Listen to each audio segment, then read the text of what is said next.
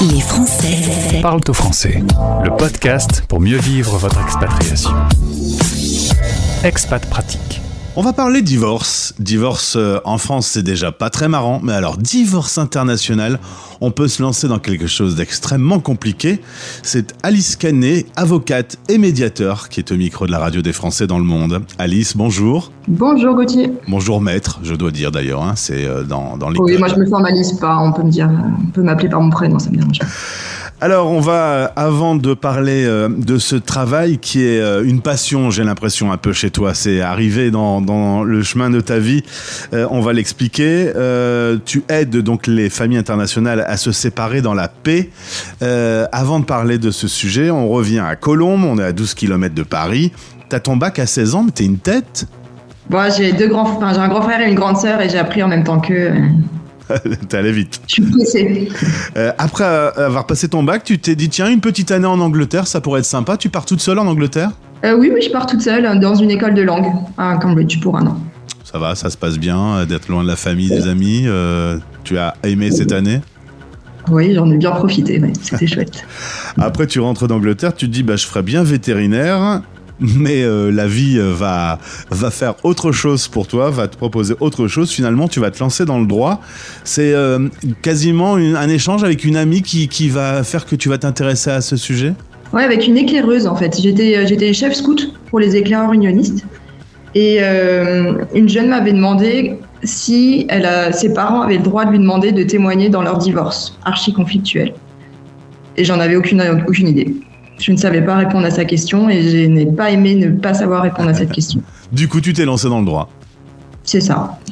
Tu vas vivre euh, une année euh, Erasmus en Norvège, tu vas vivre également à Berlin, euh, différentes expatriations pour qu'au final aujourd'hui tu sois à Strasbourg. Et alors là, tu m'as dit un truc qu'on m'avait jamais dit encore. Strasbourg, c'est quasiment une expatriation. C'est quoi? C'est moitié français, moitié allemand quand même Strasbourg? Les... Alors c'est français, bien sûr. Mais on peut trouver aussi la culture alsacienne et la culture allemande euh, sur place. Et ce que je te disais, ici à la boulangerie, je peux acheter un bretzel et je peux acheter un, un pain au chocolat.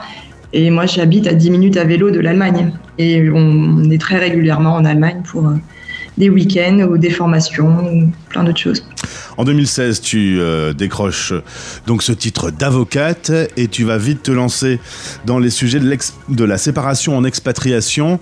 Euh, on va parler d'un concept que tu as mis en place qu'on peut retrouver sur ton site alice-canet.eu, le concept PEACE. Ça veut tout mhm. dire. Préparation, échange, accord, conclusion, évolution. En gros, si je synthétise, tu m'arrêtes si je dis une bêtise.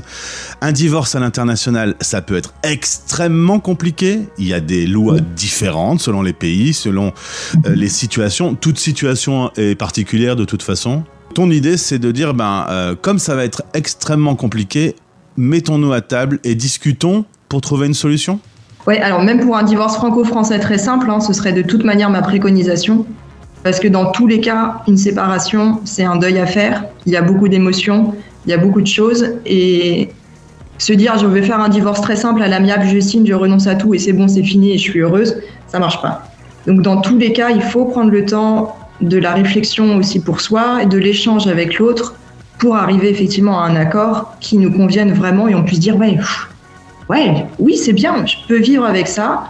Euh, je clôture correctement une page de ma vie qui se termine avec certaines difficultés, parce qu'une séparation, c'est toujours difficile, mais que je peux regarder en étant fière, ou je peux dire aussi que j'ai réussi à vivre selon mes valeurs, même dans les moments les plus compliqués de la séparation.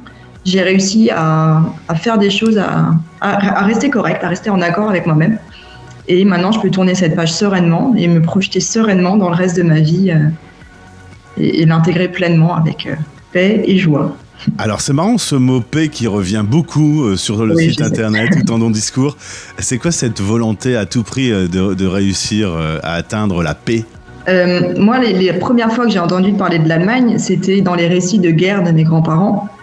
Euh, donc la paix, c'était euh, c'était une chance que eux ont pu avoir ensuite, qui a été créée par les pères fondateurs de l'Europe. La paix en France, c'est enfin c'est pas euh, c'est pas inné, ça vient pas de nulle part, c'est un grand travail et ça a pu être fait aussi par les relations individuelles interpersonnelles. C'est deux personnes qui ont envie d'être ensemble et qui ont envie que ça se passe bien. Et pour moi, c'est vraiment euh, central de permettre aux enfants de vivre cette paix, que ce soit au niveau international, et on le voit, en fait, on n'est pas à l'abri non plus d'une guerre, même sur nos territoires. Mhm. Et puis au niveau de la famille, de la cellule familiale, qui est la base de tout, euh, on est dans une famille, et voilà, ça, ça va tellement vite d'avoir la, la guerre, euh, soit dans la famille, soit au niveau international. Mais on peut tous y œuvrer très concrètement au quotidien, et chacun sa, à sa manière. Et la paix, on y arrive en discutant. Avec un professionnel, hein, parce que généralement, les gens qui se séparent, ils ont eu l'impression d'avoir discuté des sujets dans tous les sens, d'avoir fait le tour Ouais. du sujet.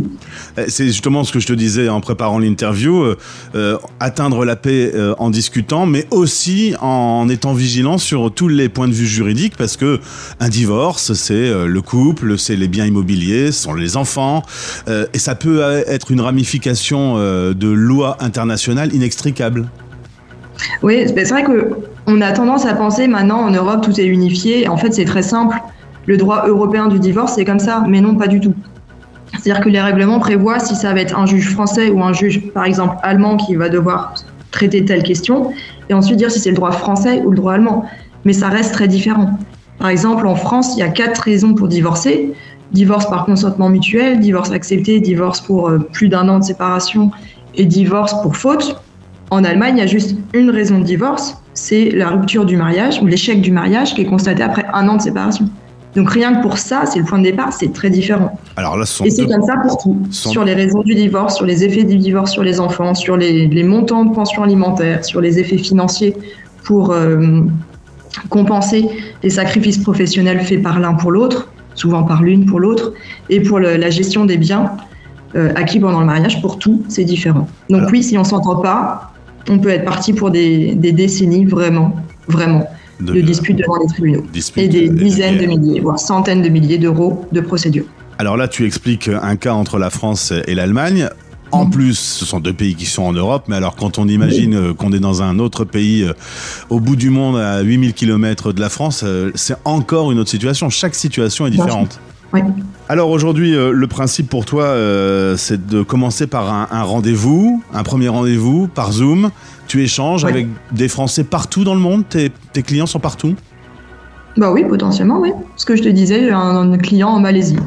Aucun problème, hein. il faut juste voir pour le décalage horaire, mais avec Zoom, maintenant, ça fonctionne quand même très bien. Et lors de ce premier rendez-vous, euh, l'idée c'est de commencer à, à être dans une mécanique de médiation.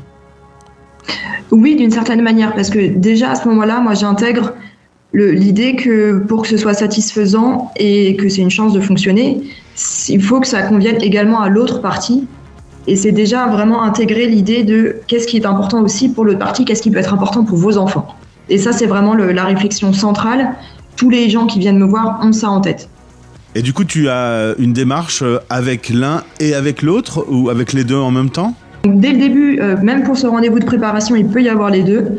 Et s'ils sont pas là dès le début, ensuite, moi, comme dit ma préconisation, c'est toujours échanger avec l'autre, euh, parler avec sincérité, authenticité de ce qui est important pour vous, pourquoi c'est important, que lui fasse pareil et que vous l'écoutiez, et puis avancer sur tous les points jusqu'à avoir un full package avec tous vos accords. Vous avez votre mode d'emploi archi précis, vous savez qui fait quoi, quand, où, et vous savez que ça vous convient. Et alors, tu peux me euh, m'approuver que cette euh, méthode euh, fonctionne dans les différents cas que tu, tu peux avoir de- dans ton métier Ah bah oui, oui. oui, oui, oui, oui. Moi, j'ai eu des personnes vraiment qui m'appelaient en me disant mais c'est impossible de discuter avec lui. Je voudrais bien, mais je vous assure, je ne pense pas que ce soit possible. Et en fait, on y arrive.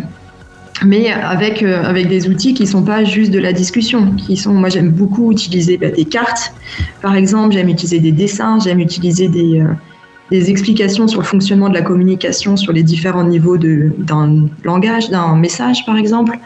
Euh, j'aime faire bouger les gens, je leur fais faire de la gym, parfois de la brain gym pour mettre en contact les différents hémisphères. Enfin, voilà, c'est euh, c'est pas juste refaire une énième fois le tour du sujet comme ils ont pu le faire dix fois entre eux et avec euh, leurs amis.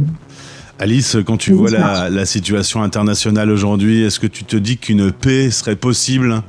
Par exemple, dans un conflit qui fête ses un an aujourd'hui entre la Russie et l'Ukraine, euh, euh, la méthode de discussion, tu penses qu'elle elle- elle peut toujours s'appliquer?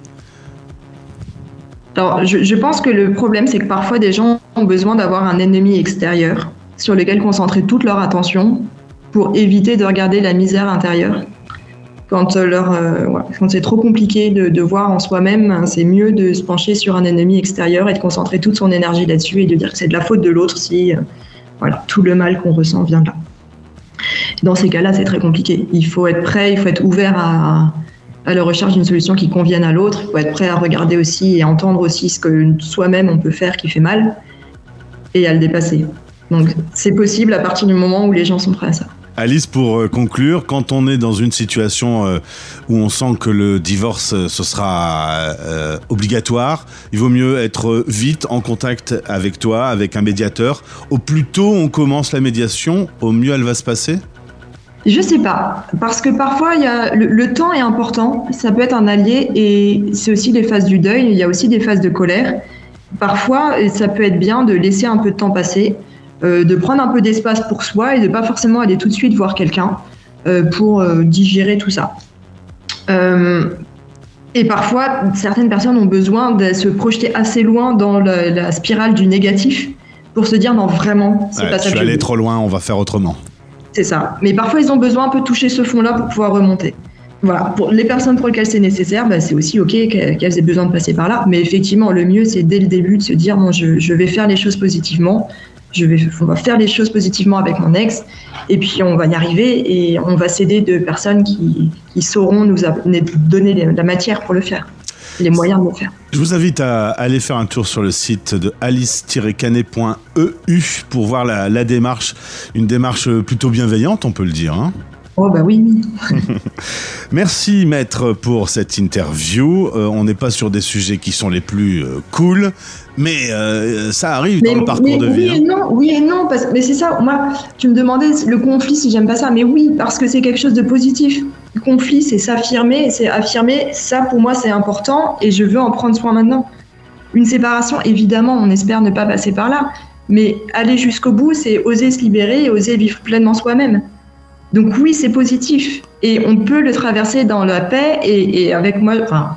Moi, je, je ris avec les gens avec moi, avec beaucoup de joie et beaucoup de bonne humeur. C'est ça, c'est possible. Merci beaucoup pour cet optimisme dans une situation euh, où parfois on voit tout en noir. Eh bien, euh, dirigez-vous vers Alice, vous allez voir, le, le soleil va se lever. Merci beaucoup d'avoir été avec nous. Merci Gauthier.